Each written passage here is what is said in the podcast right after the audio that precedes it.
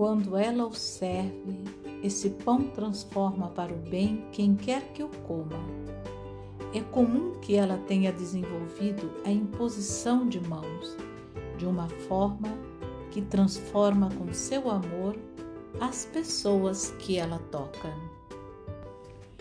E então, do corpo dessas pessoas, a ansiedade, a dor, a envidia, inveja, o ódio e os medos simplesmente desaparecem. La abuelita, a vovozinha humana, é uma combinação de características e qualidades que para a família ao seu redor costumam também parecer mágicos. Pode ser seu conhecimento de ervas, as plantas que ajudam e curam o corpo e o espírito. Pode ser seu talento para o insight. É ela quem distingue a falsidade da verdade a mil metros de distância. Ela consegue ver exatamente que ações gerarão lembranças dignas de guardar. Ela pode ser aquela que cozinha como um anjo e, ao mesmo tempo, ameaça usar a cinta reforçada, cheia de botões pendurados e ganchos de metal para as meias, como estilingue para atingir quem não se comportar com o devido respeito. Em todas as abuelitas, como a velha Demétrio, que cura uma criança doente com um beijo, o espírito atravessa a perda e então volta para o amor e para o amor de novo. Isso mesmo. Para as abuelitas vovozinhas, a vida cheia de recursos costuma emanar do tecido em cicatrização. As abuelitas foram testadas pelo tempo elas são aquelas que não apenas sobreviveram, mas que também se dedicam à tarefa de vicejar. Um dos grandes aspectos predominantes de uma vovozinha nos mitos e histórias é que, na maior parte das vezes, ela dedica seu coração aos jovens que ainda não conhecem a vida plena, sejam eles crianças, obras de arte, vocações, filhotes de cachorros, ninhadas de gatos, sejam eles os ingênuos, os oprimidos ou adultos crescidos. Por maiores que tenham sido as destruições sofridas, por maiores que tenham sido os golpes ao seu cerne, as avós ainda consideram que o amor profundo é a maior cura e objetivo supremo, o maior cultivador da alma. As boas avós dos mitos e contos de fadas não se esquecem das feridas nem do que as provocou, e elas ainda se propõem a proteger tudo o que tenha sido ferido. Por quê? Porque elas representam o que protege, a luz do amor neste mundo. Elas acreditam que uma pequena vela, aquela única velinha brilhante do amor no seu coração, pode manter o mundo conturbado, iluminado, de um modo que faça diferença. Elas creem que se parassem de fazer brilhar a luz do seu coração antes que estivesse encerrado o seu tempo na terra, o mundo ficaria escuro e morto para sempre. Nem pense em discutir com uma velha avó dessas sobre seu amor imperecível ela pode ser uma das ferozes que, com perfeito insight, insiste que chegou a vez de você começar, terminar ou começar de novo. Num caso desses, talvez ela tenha em mente algo semelhante ao que tinha Íris na mitologia grega. Para forçar as mulheres da ilha de Troia a parar de andar à toa e começar a concentrar a atenção, Íris incendiou suas naus frivolamente aparelhadas.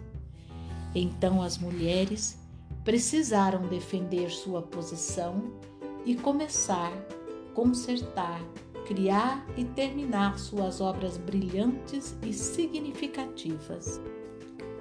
De modo semelhante, com o mesmo tema, mas com uma metáfora diferente, o povo inuit tem muitas histórias de ser forçado a se lançar ao mar aberto pois todos os recursos em terra foram esgotados e os mais ricos nutrientes de muitas qualidades vivem nas águas desconhecidas. O impulso em cada busca é o mesmo: mergulhar fundo e chegar realmente à vida, ou então, de algum modo, perder a noção de tudo e com isso morrer para a riqueza da vida. A avó, que já aprendeu muito, sabe que tornar-se mais sábia é o território de La Senhora Destina, a velha avó Destino.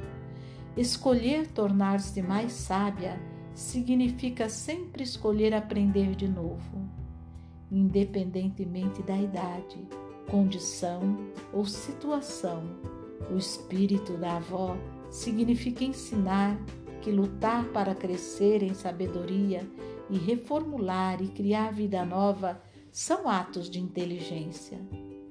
Ser uma grande avó significa ensinar os caminhos do amor e da compaixão aos mais novos, porque os conselhos e advertências da avó com frequência podem ajudar a impedir deslizes dos mais jovens. E caso não torne os mais jovens de imediato mais sábios, consegue ajudar a extrair sentido daqueles deslizes quando resultam em desnorteamento ou tristeza.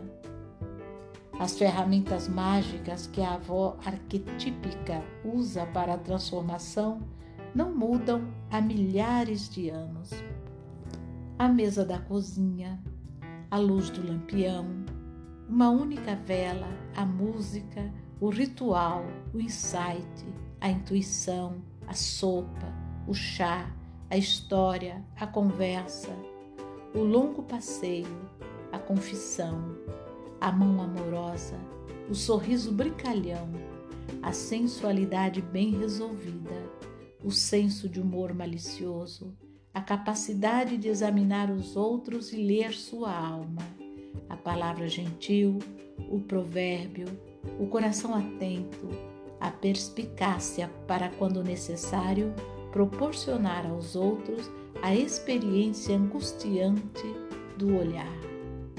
Nestes tempos de grandes transformações, que uma mulher tenha tanto conhecimento quanto queira ter, que haja de acordo e que deixe isso transparecer, é às vezes um ato de desafio, mas ainda mais é um ato de bravura decisiva o que significa um ato de criação básica, mesmo que não seja inteiramente certo ou seguro, um ato que encarna a vida da alma, a compaixão, um ato de amor.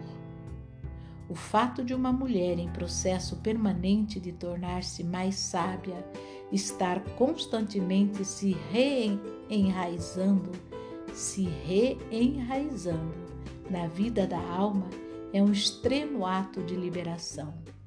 Ensinar as jovens a fazer o mesmo, jovens significando qualquer uma com menos conhecimento, menos experiência do que ela própria.